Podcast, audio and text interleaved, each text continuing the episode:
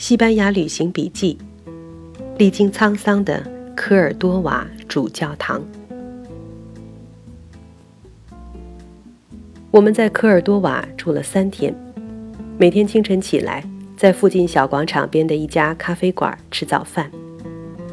西班牙的咖啡加牛奶味道非常好。在美国，人们若要在早上喝点橙汁，多半是从纸盒里倒出来的工厂产品。在西班牙，大城市或小城镇，大大小小的咖啡馆，只要说喝橙汁，他们总是会掏出鲜亮的橙子，放进奇奇怪怪的自动榨汁机里。机器总是透明的外壳，让你能看到榨汁的过程。橙子是西班牙的特产。每天有很长的时间，我们只是在大街小巷里走，怎么也看不够。那完全洁白的小巷，走过一个黑黑长发、全身粉红的西班牙女子。半开半合的窗子里，在幽暗的阿拉伯房间里铺着软软的卧铺。吉普赛女郎拿着一束小草，笑着迎上来。你要是接了，她会把你的命运预先告诉你。一个大庭院里有一个陶艺展。安达卢西亚的陶艺很有名气，这里每个艺术家都有自己非常独特的风格，他们相互之间是那么不同，可是所有的作品却都带着浓浓的阿拉伯味道，漂亮极了。在那个庭院的角落里有一个咖啡馆，我们想坐下来的时候已经是落日时分，庭院里的室外桌椅已经关闭了。只能到地下的殿堂里。它的一面墙毛毛躁躁地裸露在那里，却用绳索隔开。那是一面受保护的罗马时期的墙。这个城里到处都是历史，隔开一条街就是科尔多瓦几经拆建的最大的一个建筑——主教堂。我们每天都要几次围着这座当年的清真寺，今天的天主教堂绕上几圈。记得刚到的第一天，还没有进去，仅仅那高高的台基上一排该有千年历史的阿拉伯风味的门，就把我们镇住了。到了晚上，又是一番完全不同的光景，在投射的灯光下，周围那些小街小巷。琐琐碎碎都消失了，一切都隐在黑暗里，只有这个七十九米边长、有着穆斯林风格的主教堂，像月亮一样发出神秘的光芒。小巷游人散尽，坐在这个台阶上，坐在那一排百看不厌的门下，不由想起由这个主教堂的沧桑变幻所折射出的。不同宗教相处的历史。公元六世纪，在罗马人神庙的遗址上，曾经建立了一个规模巨大的、包括教堂在内的天主教修道院。直到两百年之后的阿拉伯人入侵后的公元七百八十五年，它还没有被毁，因为阿拉伯人在公元七百一十一年入侵时，这个城市最后是投降的。在投降的协议上写明，科尔多瓦必须把这个修道院的一半儿交给阿拉伯人建清真寺。任何一个宗教都把自己的崇拜神的殿堂看得很重。据历史记载，这样的投降条件在阿拉伯人入侵西班牙的时候相当普遍，几乎是一种例行条件。站在入侵者一边，很难体验科尔多瓦人王城的屈辱。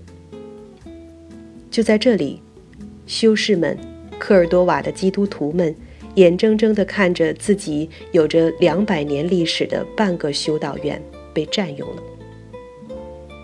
这个协议维持了七十四年。就在这堵厚实的围墙里面，一半人在向上帝祈祷。一半人在诵读《古兰经》，但是建筑物原来的规模基本还在。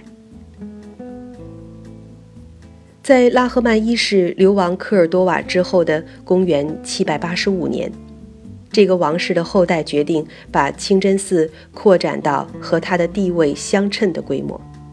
同时，阿拉伯人当局长期推行宗教改宗之后，星期五上清真寺的人也越来越多，有了扩展的确实需要。于是，拉赫曼一世向基督徒提出。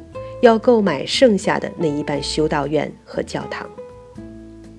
这个提议在一开始遭到拒绝，最后基督徒们迫于统治者的压力，还是让步了。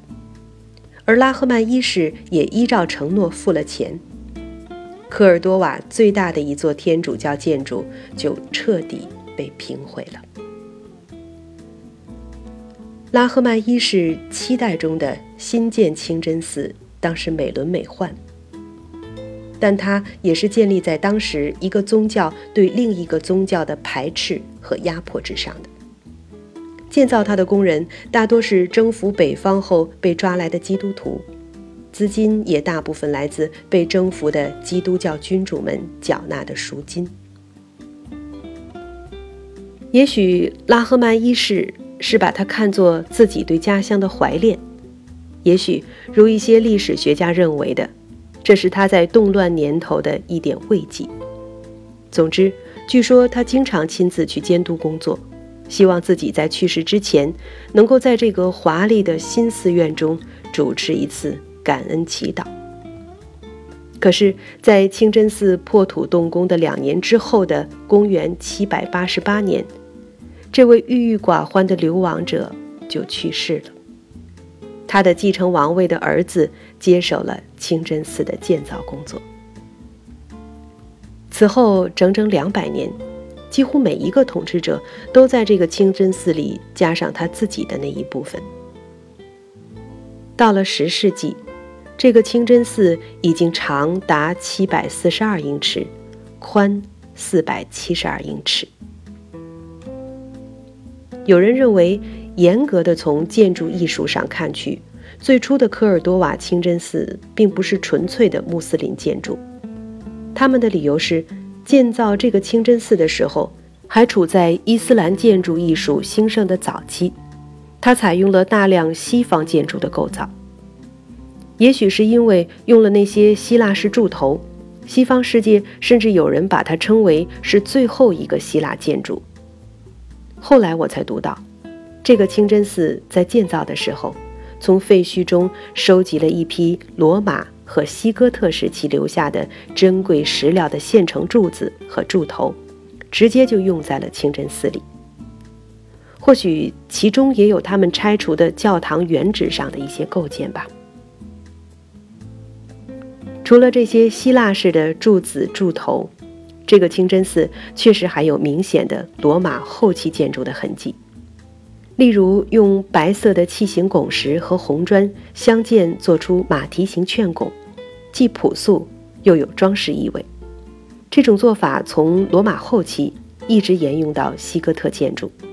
可是，在我们看来，尽管它继承了西方古建筑的一些要素，即使在今天，它已经又改建成了一个天主教堂，但是在感觉上，它仍然是一个伊斯兰建筑。首先是它的外观非常独特，清真寺的四个立面完全是一座石的城池，这个基本外貌一直保存到了今天。高高的城墙，当时有十九座大门。据记载，当时大门之内的净洗室，整个长方形区域都是彩色琉璃的地板，四个喷水池都是用整块的大理石凿制。整栋寺院用了一千二百九十根柱子，大厅有十一个区域，二十一个通道。科尔多瓦在十世纪到达了极盛期，穆斯林建筑此时也完全成熟。这座清真寺已经是当时举世闻名的艺术精品。今天的我们已经无法再看到这个当年伊斯兰建筑珍宝的全貌了。可是，哪怕是遗留的部分，我们仍然可以感受那种清真寺营造的特殊气氛。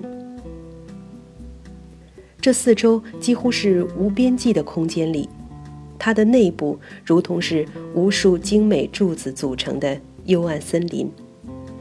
柱子上面是变化的各色券孔，色彩是丰富的，还有着岁月沧桑为之协调。它被历史做旧，却一点不颓废。可以想象，当服装简洁的信徒们静静跪下，在万盏烛台和油灯下。他们洁净的白色映衬镶嵌雕饰中的宝蓝和孔雀绿，金饰银钉在其间一闪一亮，那是何等壮观！